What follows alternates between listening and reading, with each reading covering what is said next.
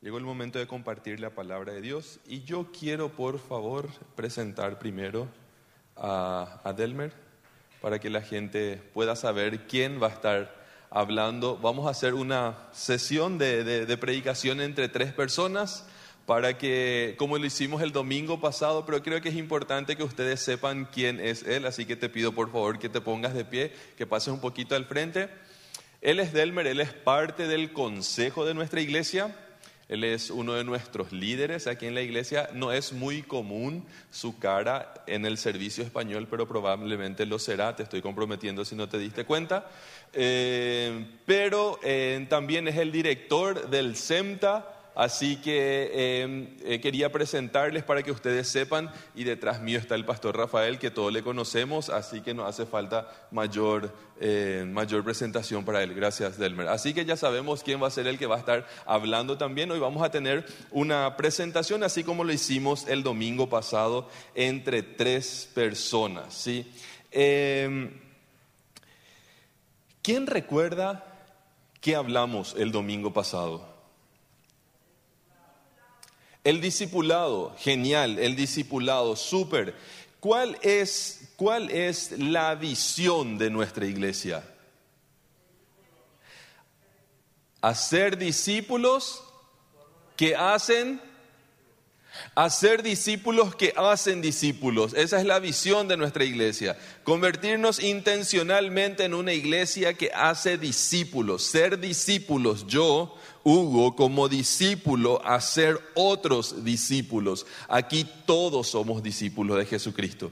Entonces, como en mi rol de discípulo, hacer Alguien conectó con ella, Jenny está en una etapa de crecimiento, de capacitación, dice ella, y, yo, y dijo, yo quiero crecer para ir y compartir con otros lo que pasó conmigo. Lo mismo pasó en la vida de Melania, ¿sí? Entonces, un discípulo que hace otro discípulo. Permítanme compartir con ustedes lo que dice la palabra de Dios en Hechos 19, 8 al 10. Aqu- Aquellas personas que tienen sus Biblias disponibles, por favor, abran conmigo sus Biblias en el libro de Hechos, Hechos de los Apóstoles.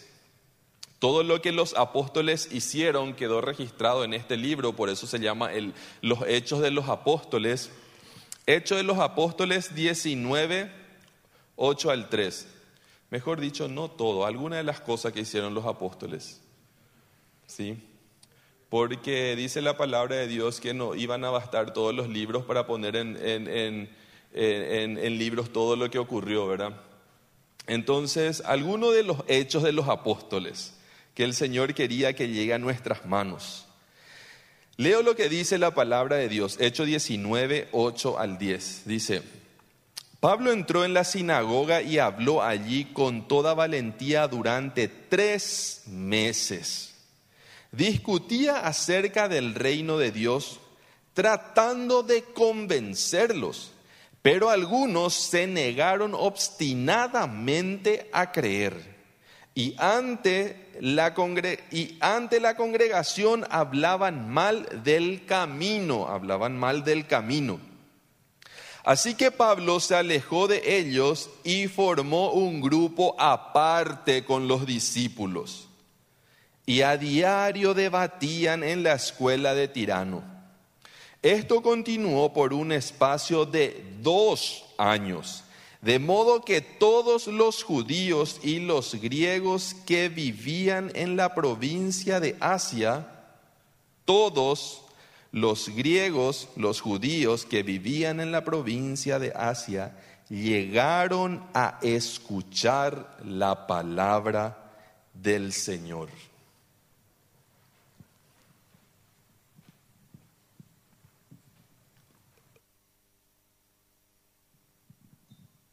Pablo se encuentra en su tercer viaje misionero. Tres ha hecho. Ese es el último viaje que Pablo emprende. Y como las dos veces anteriores, Pablo otra vez parte desde Antioquía. Lo podemos leer en el capítulo 18 a partir del, del 22 en adelante. Y hace un recorrido, y en la Biblia eso es muy fácil de leer. Pablo salió de Antioquía y llegó a Éfeso. Es como que salimos de aquí y llegamos a San Lorenzo, qué sé yo. No, Pablo sale de Antioquía, llega a Éfeso y esos son mil y cien kilómetros. Mil cien kilómetros, línea 11, ¿verdad? Caminando, quizás tuvo algún caballo, burro, qué sé yo, pero seguramente no en el vehículo. Y entonces llega a Éfeso. Esa ciudad ya la visitó una vez antes, en el segundo viaje misionero. Cuando llega a esa ciudad, él hace contacto con las personas y como es normal, Pablo se va a visitar primeramente a los judíos. ¿Y dónde se reunían los judíos? Pues en la sinagoga, era su templo, su lugar de enseñanza, de aprendizaje. Y la gente está muy interesada en escucharle a Pablo. Y le dicen, che, amigo, vení otra vez. Y Pablo les promete, yo voy a, volver otra vez, pero ahora tengo que irme. Se va y llega al tercer viaje misionero y Pablo llega a parar en Éfeso, una ciudad enorme. Y saben que en Éfeso Pablo se queda por tres años. En ninguna otra ciudad, en todos los viajes misioneros, Pablo se quedó tanto tiempo como en Éfeso. Tres años se queda ahí. ¿Y qué hace? Enseña. Éfeso, como yo dije, es una ciudad grande. Tenía aproximadamente de entre 200 mil o de 250 mil habitantes ya en aquel entonces. Hoy por hoy, es una ciudad en Turquía, se llama Selçuk, tiene 25 mil habitantes, 30 mil quizás. Una pequeña ciudad. Solo el teatro de esa ciudad albergaba 24 mil, 25 mil personas. Era una de las, la tercera ciudad más grande del imperio romano. Y a esa ciudad se va Pablo. Ahí estaba también el gran templo de la Artemisa, uno de los siete monumentos eh, de las obras más fantásticas del mundo. Pablo se va, llega, ¿y a dónde se va? A la sinagoga, dice el texto. Entrando Pablo en el versículo 8 en la sinagoga. ¿Y qué hace? Pablo conecta conecta con las personas que ya conoció, conecta con las personas que ya le conocían, que querían escucharle. Y está ahí, habla con denuedo, sin temor, sin temblar, sabiendo que no todos iban a recibir con, con muy buenas ganas su mensaje. Pero él no tiene temor, libremente, sin temor, proclama el Evangelio. Y acá dice, habló con denuedo por espacio de tres meses discutiendo. Es un poco infeliz acá la traducción discutiendo, porque acá nosotros conocemos discutir es ida y vuelta, pero en realidad eso es, es dialogar, el término que aparece ahí en el griego, dialogar. No es un monólogo, lo que en realidad nosotros estamos haciendo acá. Un mono se para y habla, ¿verdad? Monólogo es una persona que les habla, en este caso acá yo no digo que ustedes sean, yo soy, em, les habla, acá Pablo dialoga, dos personas, entre ellos es un ir y venir. Y eso es importantísimo porque Pablo conecta con las personas y les enseña, les hace crecer, pero en una forma de diálogo. ¿Saben por qué eso es importante? Porque no, no sirve de nada rasgar donde no pica. Tenés que saber qué es lo que son las preguntas de las personas, qué es lo que no entienden, qué es lo que quieren saber. Y para eso tenés que escucharles. Entonces entras en un diálogo. Esa es la forma de Pablo para enseñar. Bueno, no todos le aceptan muy de buena manera ese mensaje, pero después Pablo hace una cosa, no se mete con ellos, se va a la escuela de Tirano, no sabemos muy bien quién fue ese señor, probablemente un maestro, un filósofo que tenía su escuela ahí, donde él enseñaba, y Pablo va a su escuela, dice el texto acá, y lo hace por dos años, todos los días enseña. Dos años de seguido. Es un discipulado, es un curso intensivo por dos años. Y según la tradición lo hizo al mediodía. Miren, Tirano necesitaba y usaba su escuela a la mañana y al anochecer. ¿Por qué? Por el clima. Eh, a la siesta nadie quiere aprender, nadie quiere escuchar. Pablo usa la siesta para enseñar, porque ahí estaba libre ese espacio por dos años. La gente quiere crecer, crece, enseña, hace discipulado. Y después viene el versículo 10, continuó por espacio de dos años y todos los que habitaban en Asia escucharon el mensaje. Esa gente se fue y compartió lo que habían escuchado de Pablo.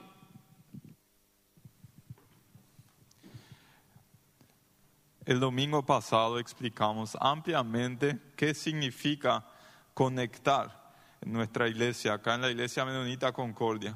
Nosotros contamos a una persona como conectada a la iglesia que participa regularmente de estos servicios y que es parte de un grupo hogareño o de un puerto, como a veces decimos acá.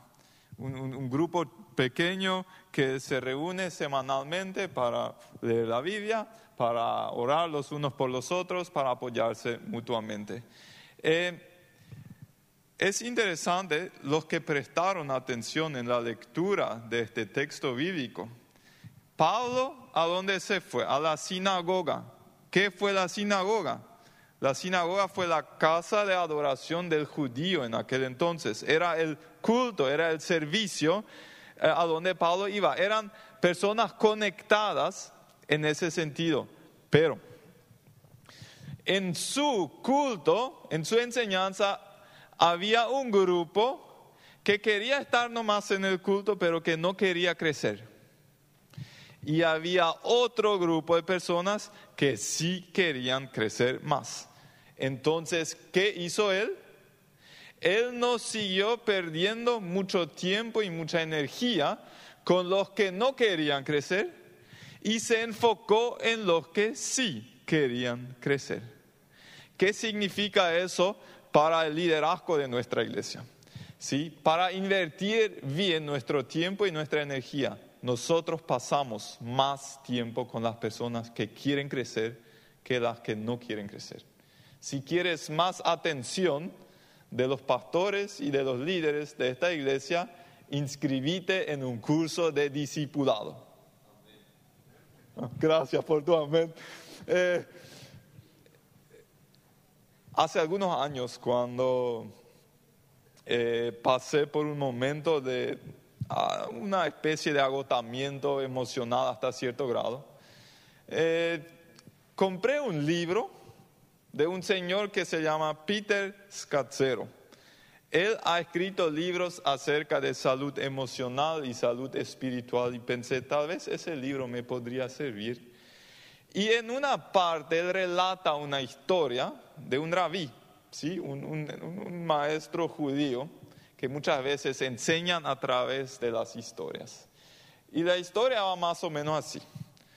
Hay un hombre que quiere caminar de A a B, ¿sí? de un lugar al otro, y para llegar a su meta tiene que cruzar un puente colgante sobre un río muy profundo y muy eh, peligroso. O sea, si alguien se caía en ese río, o para la vida. Entonces, él, va y está bajo presión de tiempo, cruza el puente y ve cómo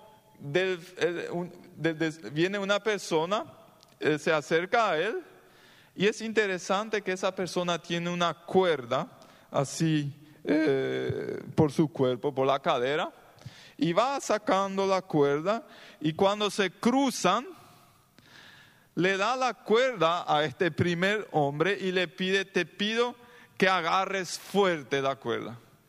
Y hace algo impensado, se lanza de ese puente, una cuerda de más o menos nueve metros. Y este tipo está, jope, ahora le tengo acá en mis manos. Si él se cae, va a morir, porque nadie sobrevive a ese río. Entonces le pregunta, che, ¿cuál es tu plan? Y no tengo plan, dice el de abajo. El plan es que me atajes.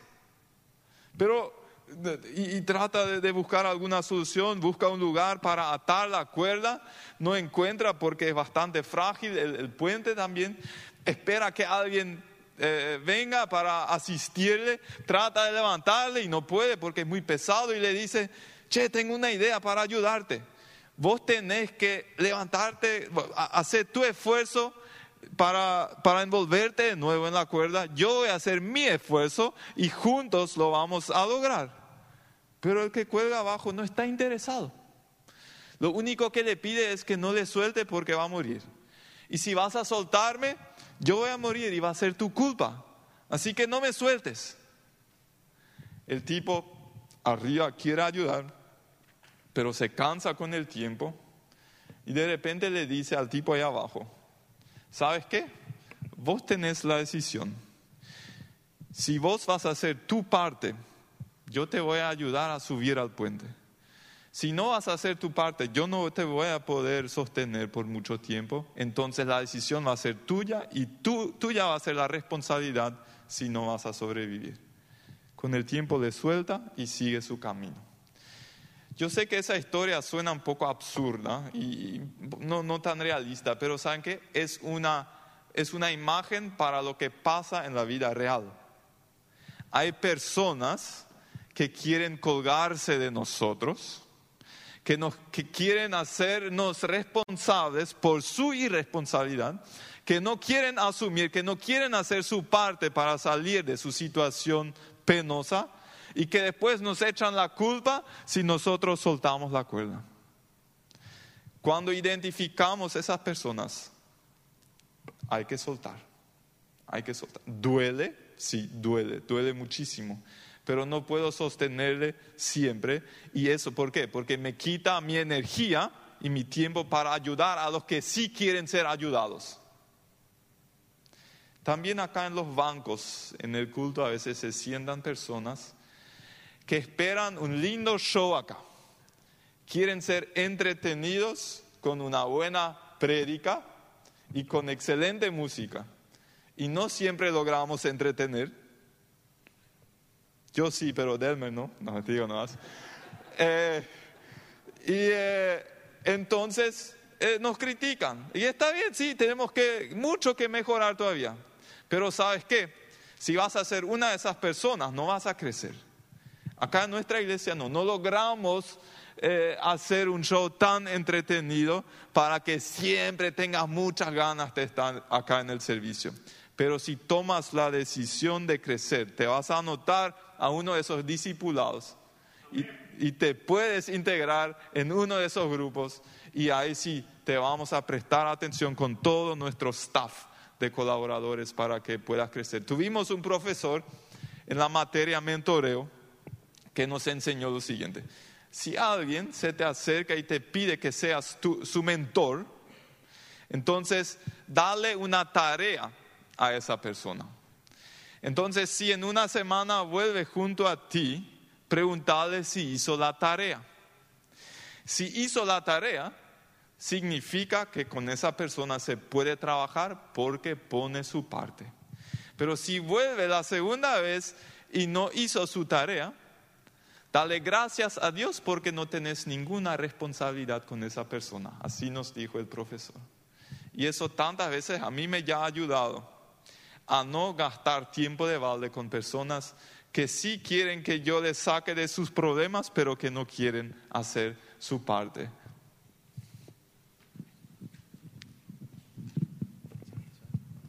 Pablo tampoco invirtió tiempo en esas personas que no querían crecer. Pero con aquellas que sí querían crecer, él le dedicó mucho tiempo.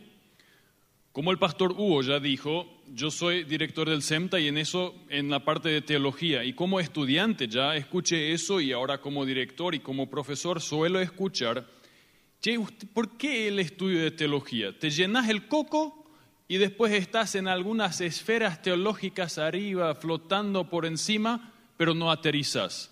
Mejor no es estudiar teología. Tengo que admitir que hay un peligro en el estudio de teología.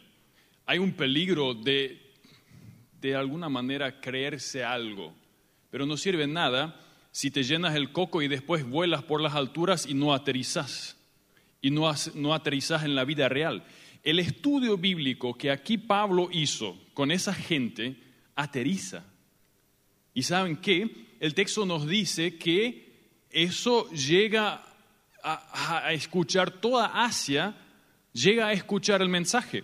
Significa que ellos crecieron, estudiaron dos años cada día la palabra de Dios y eso no les llevó a ser inflados con conocimiento teológico, sino el conocimiento que llegaron a obtener los motivó para salir, los motivó a salir y ser de testimonio. Logran alcanzar a lo que era la región de Asia. Bueno, ¿qué es eso? Hice un sondeo y hice unos cálculos. ¿Cuántas personas vivían aproximadamente en Asia en aquel entonces? Es un millón de personas. Un millón de personas que ellos lograron alcanzar. Hay unas cuantas ciudades, y lo interesante es que aparecen en el Apocalipsis, donde Juan envía el Apocalipsis a siete iglesias. Está Pergamón, Smyrna, Sardes, la Odisea, Tiatira, después Éfeso también, y está también Colosea, eh, Colosas. Estas son ciudades donde sabemos que existían iglesias. ¿Quién las fundó? No fue Pablo, probablemente tampoco Pedro ni Juan. Fueron gente anónima.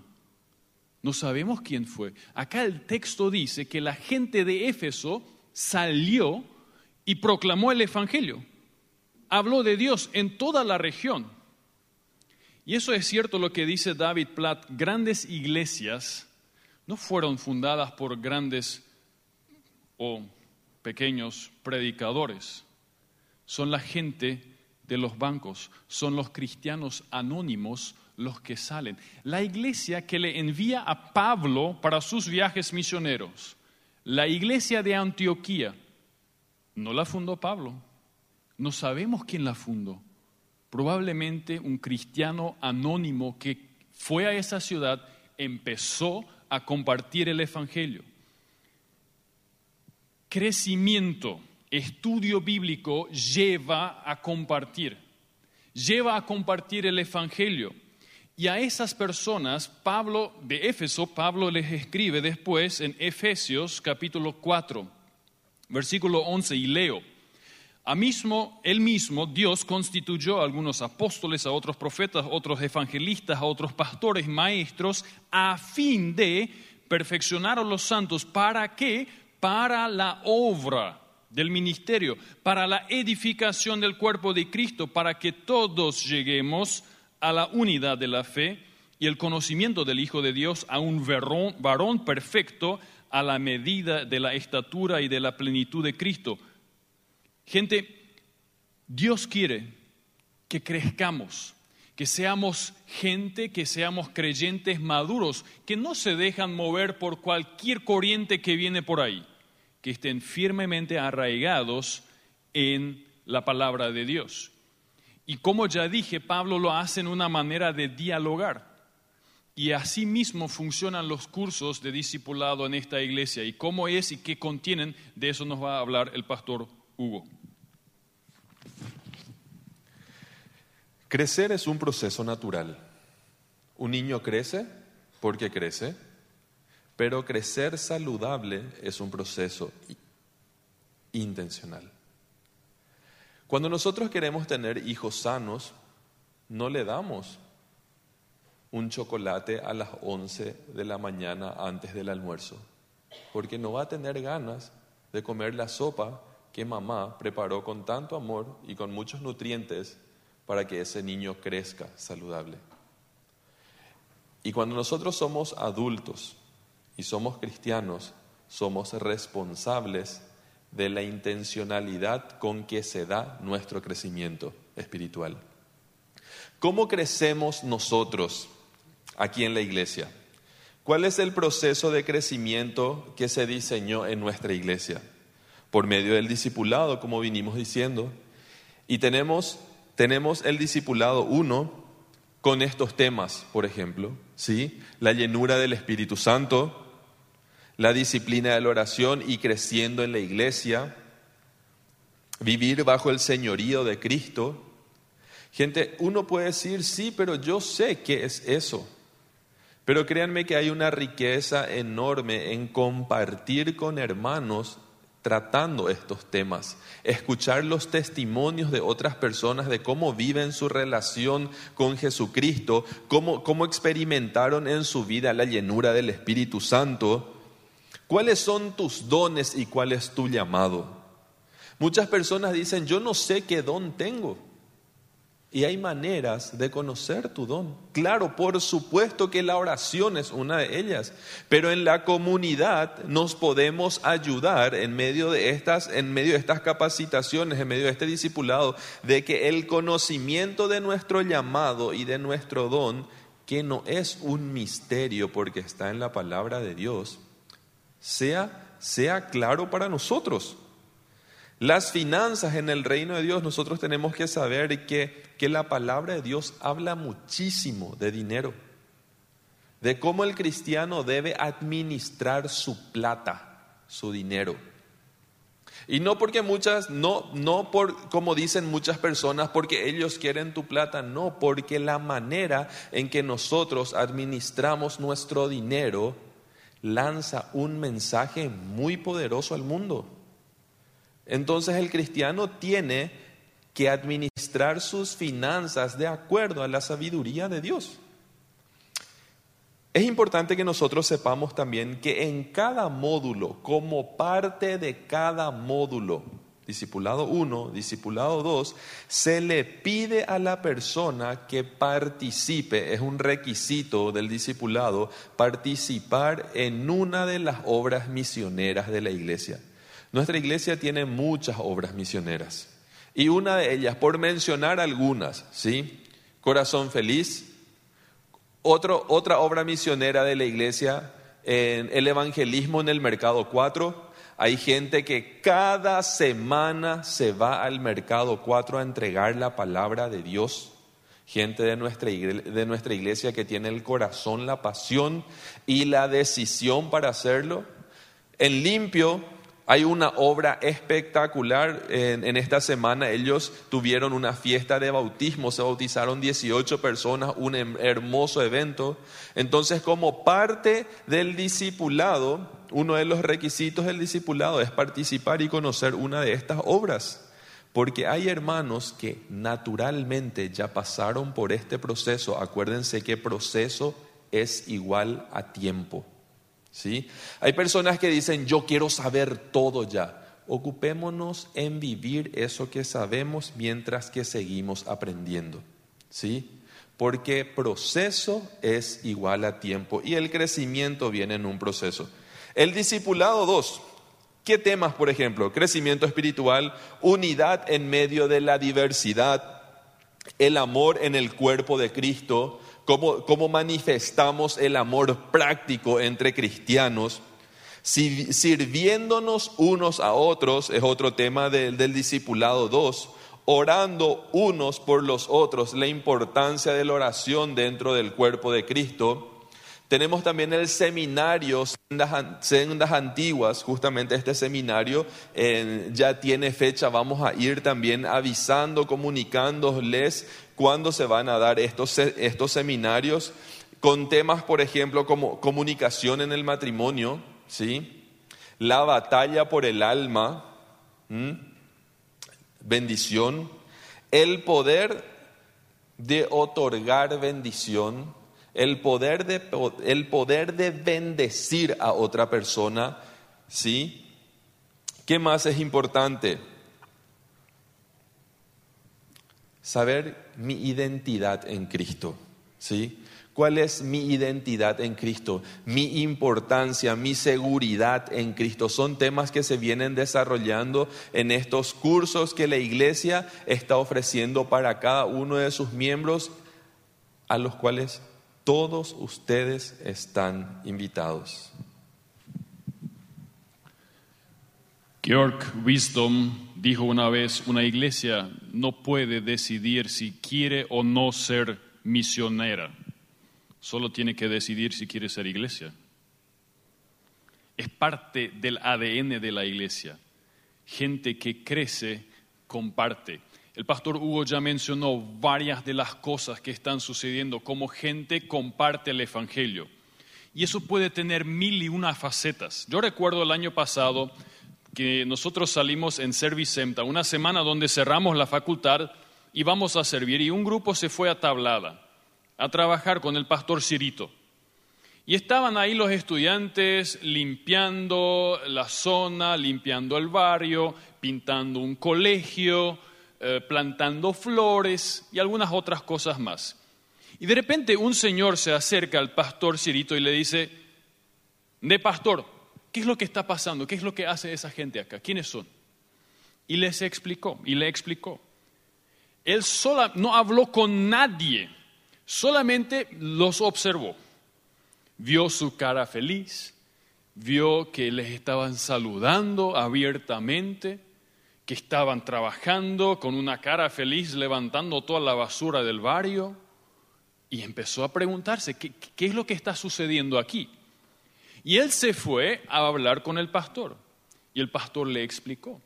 Y a la noche este señor con su esposa llegaron a la casa del pastor Cirito y hablaron extensamente y ambos aceptan a Jesús como su Salvador. Un testimonio un compartir sin abrir la boca, solamente a través de tus acciones. Otra cosa, lo que sucedió ayer en Orqueta. Como Iglesia Concordia hace 17 años, 18 años ya tenemos una iglesia en Orqueta. Y ahí llegó Viper con sus amigos el día de ayer, Festi Niños, un festival de niños. Yo le pregunté al pastor, y le pedí que me mande algunas fotos, me mandó también algunos videos muy, muy, muy chistoso, es verle a, criaturas de diferentes tamaños saltar y bailar ahí. Em, y le pregunté, pastor, ¿cuántas personas están ahí? Y él me dijo, no contamos cabezas, pero estimamos que son unas mil personas. Mil personas que ahí escucharon el Evangelio, que escucharon la buena nueva de Jesús, donde hay personas que conectaron personas que han crecido y que después comparten otra vez ese evangelio. Tal vez el uno el otro dice, pero parece ser bastante exigente, ¿sí? Si yo quiero ser parte de esta iglesia, me van a pedir tantas cosas. ¿Saben qué? Yo les quiero leer una cita de un pastor muy experimentado que, dijo que se llama Francis Chan y dijo lo siguiente. Hemos hecho todo lo humanamente posible para hacer a la iglesia fácil. Mantuvimos los servicios cortos y entretenidos con discipulado evangelismo opcional y bajos estándares morales. Nuestros motivos no eran malos. Nos dimos cuenta de que podíamos atraer más gente ofreciendo a Jesús con un mínimo de compromiso. Sin embargo, terminamos produciendo cristianos nominales cuyas vidas sin cambio han disuadido a otros a interesarse. Hay una nueva generación levantándose, dice los adultos jóvenes están estudiando la Biblia sin perderse lo que resulta obvio. Ellos ven como la metodología superficial es incongruente con el Jesús de la Escritura que pidió todo de sus seguidores. Ellos están aburridos de las producciones del domingo y lejos de experimentar al Espíritu Santo. Necesitan ser retados con la sorprendente responsabilidad de orar bautizarse y convertir a sus conocidos en discípulos de Jesús. Necesitan que se les recuerde que el Espíritu les va a fortalecer a realizar su tarea. Los días, de meramente traer a nuestros amigos a una actividad para que el pastor pueda salvarlos y discipularlos necesitan terminar debería hacer nuevas iglesias donde la expectativa sea que todos los creyentes hagan el trabajo de evangelizar y discipular. Esta generación ve el potencial de una iglesia donde los predicadores equipen y pastoreen a formadores de discípulos en vez de llenar un espacio el domingo. ¿Saben qué? La fuerza de una iglesia no se pide no se mide por la cantidad de personas que se sientan los domingos en los bancos. Se mide por las personas que entre semana comparten de su fe a otros. Ahí está el verdadero, eh, la verdadera fuerza de una iglesia.